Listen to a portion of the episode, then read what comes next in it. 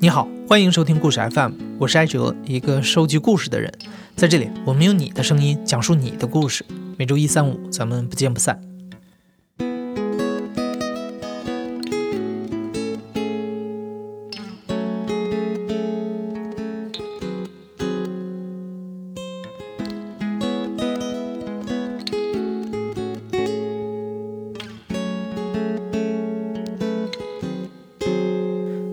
故事的讲述者李延龙是我们的老朋友，他在第二百三十期节目《九十年代的出国潮》当中，讲述了自己赌上一切身家，在千军万马过独木桥的险境中被幸运眷顾，出国留学，最后移民定居美国的故事。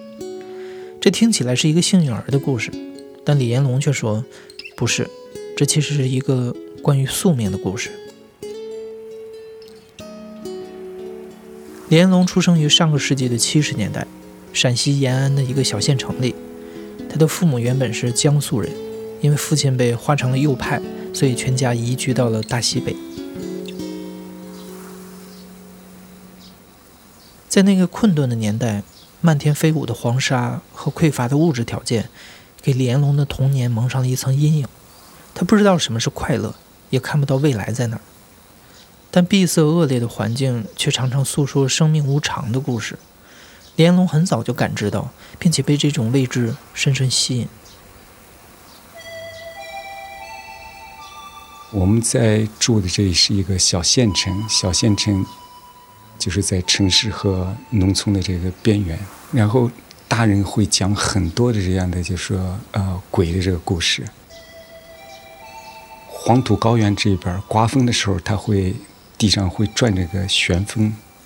就很小的这个，就像龙卷风那样，但是一个旋风。如果说是一个小孩被旋到这个旋风里边的时候，他就说这个人的嗯灵魂会被提取走，然后呢，他可能就要遇到不幸的这些事。常常听这些东西啊，但是呢，我对这个东西又不是就说。那么的害怕，我常常就想着这个就是另外一个世界里边到底是什么样的那个事件。我对他在害怕的同时，保持着一种好奇。我们这个地方有呃有一条河，每年在同一个地方啊，都会淹死一个小孩儿，就是非常神奇。从我记事开始，每年必须要淹死一个小孩儿，而且淹死淹死一个小孩儿之后，再也就是说没有这个事情发生。有一次。我出去玩去了，然后我的那个邻居他叫广光，他过来找我去游泳，我不在，他就去找了另外一个孩子，然后他们就去游了。到了傍晚的时候，我听说这个广光给淹死了，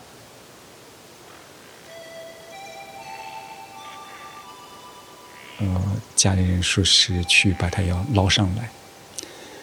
捞上来，然后那个那个河的那一段儿。嗯，是嗯，离这个公路不远。然后这个公路正好和河靠近的这个地方是一个桥，它是我们上学必经之路。然后我经过这个桥的时候，我就站在这个桥上望着那个水。那个水，尤其是风一吹过去的时候，在下午它上边会有一些涟漪啊。这时候呢，你就不知道这个水到底有多深。因为在那个传说里边，就是这个水下边会有其他这个东西。他讲的是一个叫替死鬼就是必须要有一个小孩那个淹死了，然后呢，作为这个替死鬼就把上边的去年被淹死这个人，他就可以投胎转世了，他可以从里边出来。然后这个广光小时候常和我在一起玩，然后他已经就到那儿了。我想就说，总有一天，我们为什么不可以把这个死循环给打破？如果是我被淹死了，我会不会再想拽下来另外一个小孩然后让他做替死鬼，让我来那个投胎？我当时想，也许我可以打破这个死循环。然后我就望着这个。风吹过去，起来这个涟漪啊，你就看着这个水下，它是另外一个世界。我很想知道，就说另外一个世界里边到底发生着什么这个事情呢？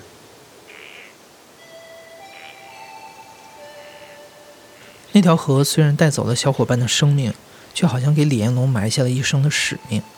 不过，这个使命要到二十年后才能被揭晓了。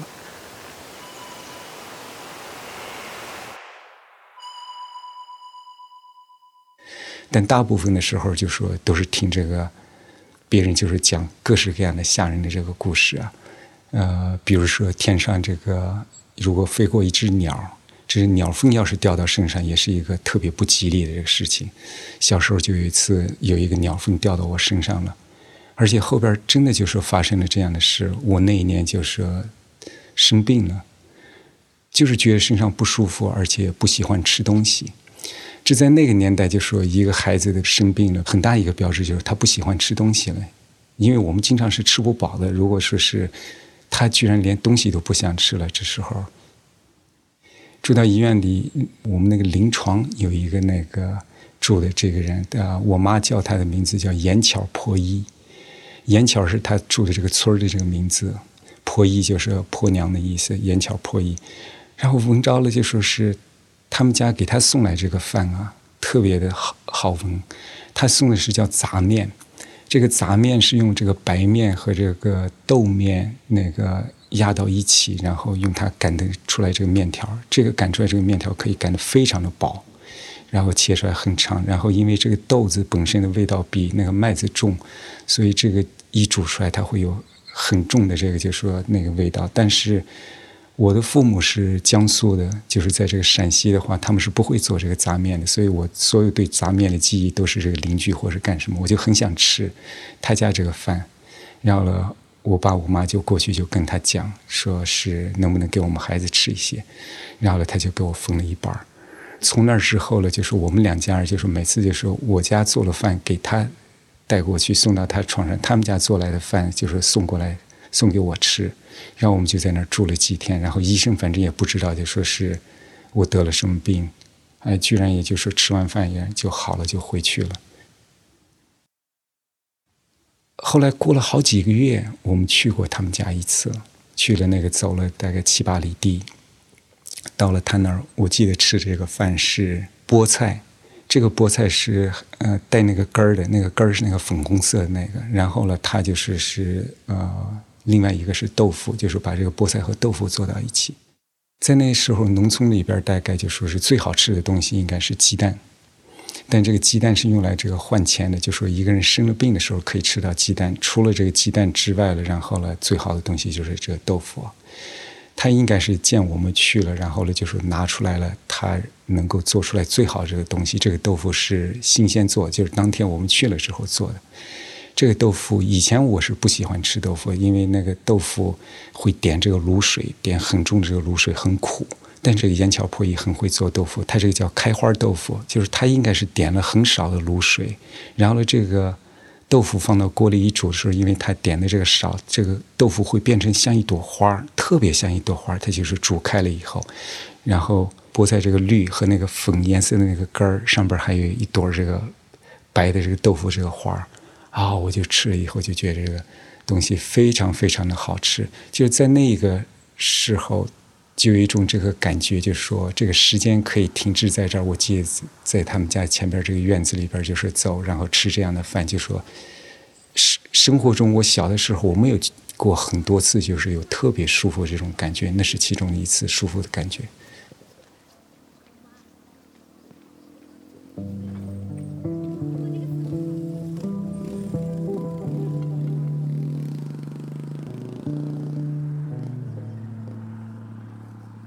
还有一件事情是，也是我上小学的事儿，走路回家，我和这三呃三四个小孩一起回家，然后往回去走，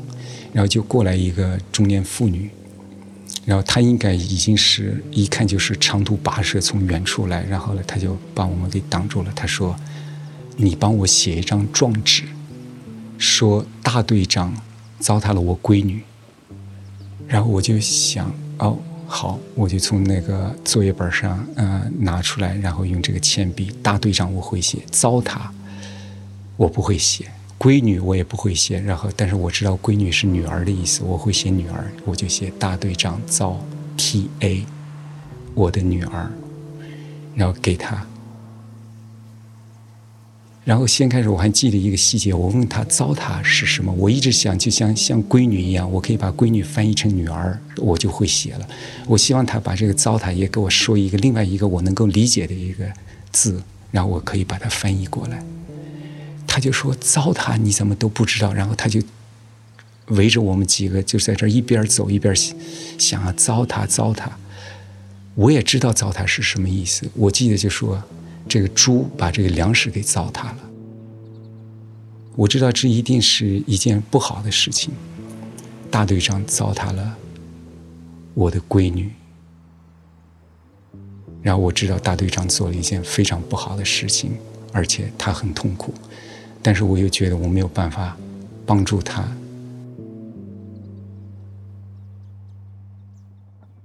李彦龙后来明白了糟蹋的意思，也明白了。这世界上更多无法用词语准确描述的痛苦，包括孤独，一种他少年时期最熟悉的感受。我小的时候脸上长了一个黑痣，这个小朋友就说会觉得他和那个别人不一样，就说这些小孩儿，他给我起了一个绰号叫那个黑点点。有些小孩就不和我在一起玩，或者就是见我的时候就用这个。绰号来喊，就说是上那个小学的时候，然后慢慢的和我一起玩这个小孩很少。我在这个很少的时候，然后我就会对这个大自然就是观察的这个特别的这个多。我们那边有一条这个河，在这个发洪水的时候啊，水会非常浑浊，然后但是呢，只要过了这个雨季不发洪水的时候。因为这个洪水已经把这个河床里边的这些泥呀、沙，统统都给冲走了。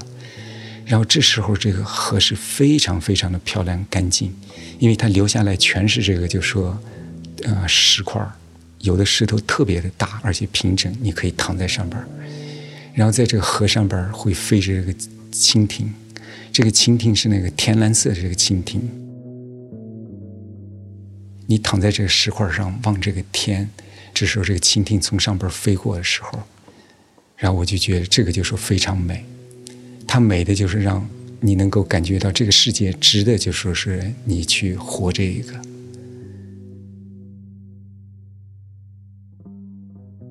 我记得最美的一个东西是这个夏天了，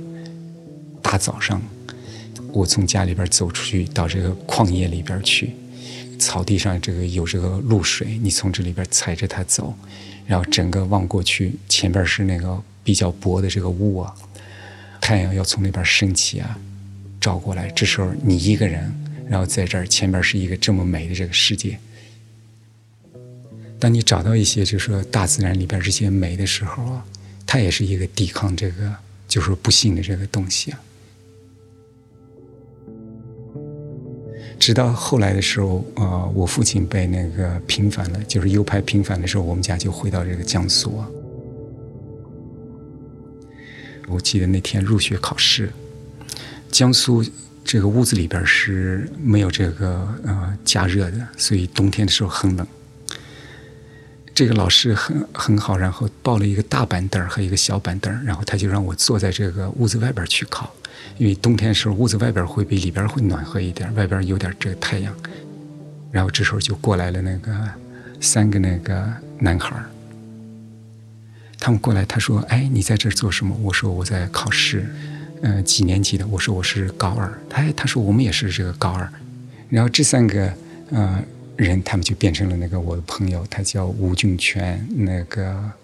栾栾俊，还有一个叫顾汉强。因为就像我刚才讲的这个脸上这个痣一样啊，它作为一个这个标志，他们过来的时候丝毫好像就是没有注意到我脸上长了一个痣，然后我们就在一起玩，就说很自然。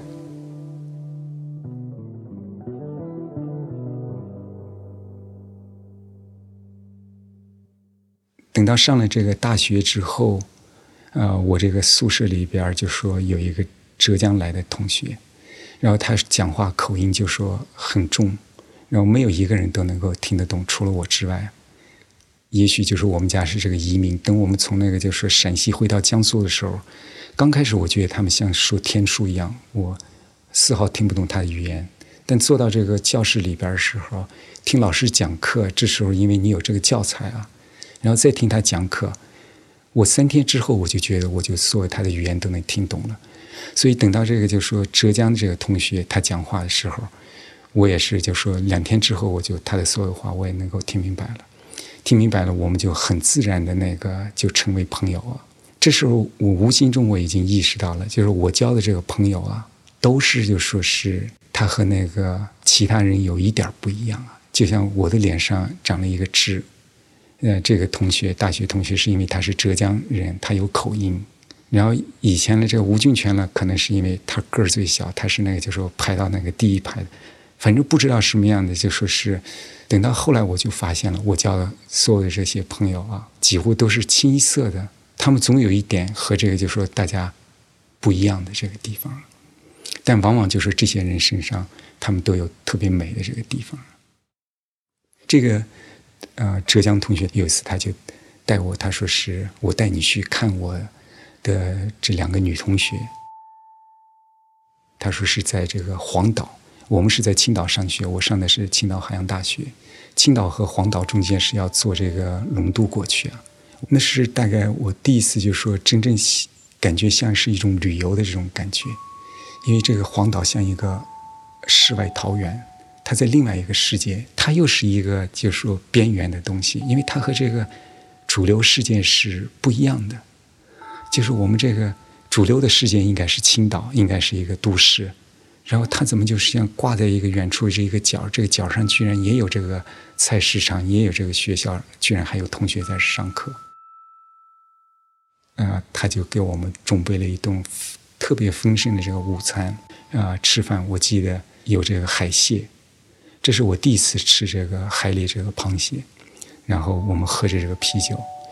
他那时候跟我讲，他这个螃蟹是早上他五点钟起床，然后到这个菜市场去，那个呃农贸市场买来的。上学的时候就是大家都不是多么富有啊，他可能就是把他这个嗯。这个伙食费里就是节省出来这个钱，然后呢去给我们买了这么好吃的东西，就是来款待的。我们之间就是没有任何的这个联系，我甚至连他叫什么名字，呃，可能当初就说知道一下吧，很很快就忘掉了。而且离开之后，我从来没有和他就说联系过，或者干什么。但是那一刻的那个感觉，也就是像我。刚才讲的眼角破衣的那个故事一样，我能够清楚的记着，它是粉红色的这个菠菜，绿的是菜叶在上边开这个白花这个豆腐，这个里边我能够记着这个螃蟹和那个啤酒，那个啤酒在那儿冒着泡，我们都吃的很舒服的时候，把这个眼睛半眯着，然后靠到这个椅子后边，而且他把就是坐坐的很舒服的椅子让给我们来坐。也是，就是少有的让我感觉这个世界很温暖，就是说很是比较美好的这个东西。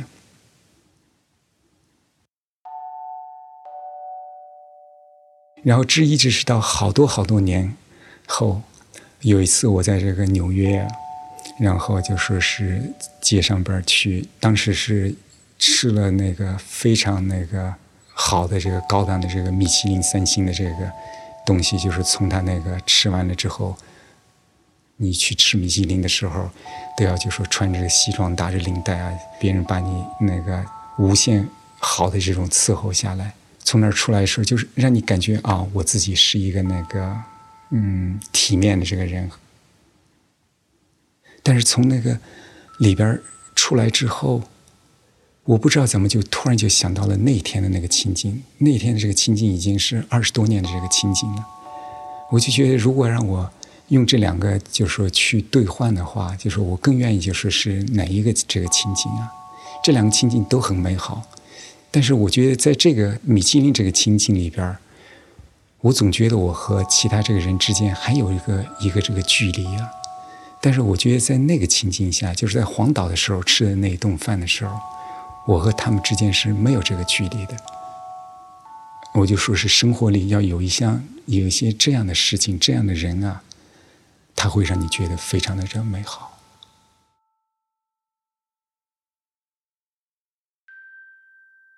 我在美国的时候，呃，冬天，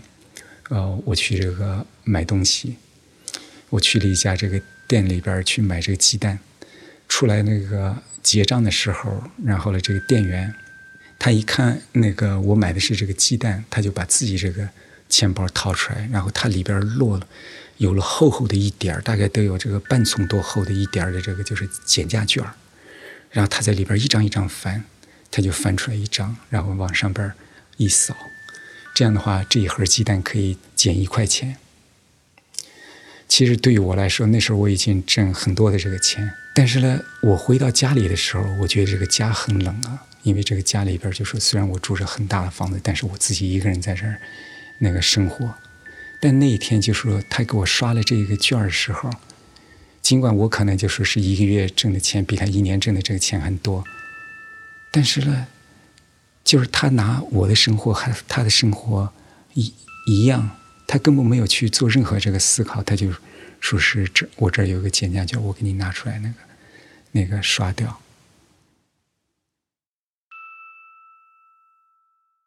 人到中年，早已经事业有成、家庭幸福的李彦龙，特别喜欢回忆过去。现在他所拥有的一切，好像是命运早已经设计好的伏笔。如果没有那条带走伙伴的河，也许他今天不会站在抗击癌症的第一线。挽救无数的生命。如果没有写下那张状纸，或许李彦龙就不会对普通人的痛苦有切身的体会。又或许没有那些生命中温暖的时刻，他根本不会时不时的停下脚步，珍惜眼前的这一刻。这是善意对李彦龙的眷顾。李彦龙说，他愿意在余生用更多的善意去回报。活过这个。前半生的这些东西串到一起的时候去看，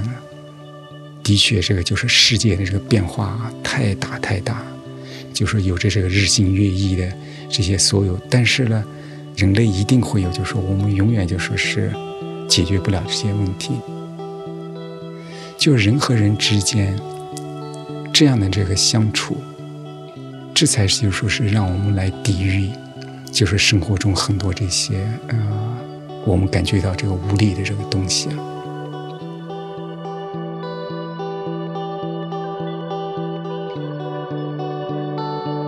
你现在正在收听的是《亲历者自述》的声音节目故事 FM，我是主播艾哲。本期节目由野捕制作，声音设计彭涵。感谢你的收听，咱们下期再见。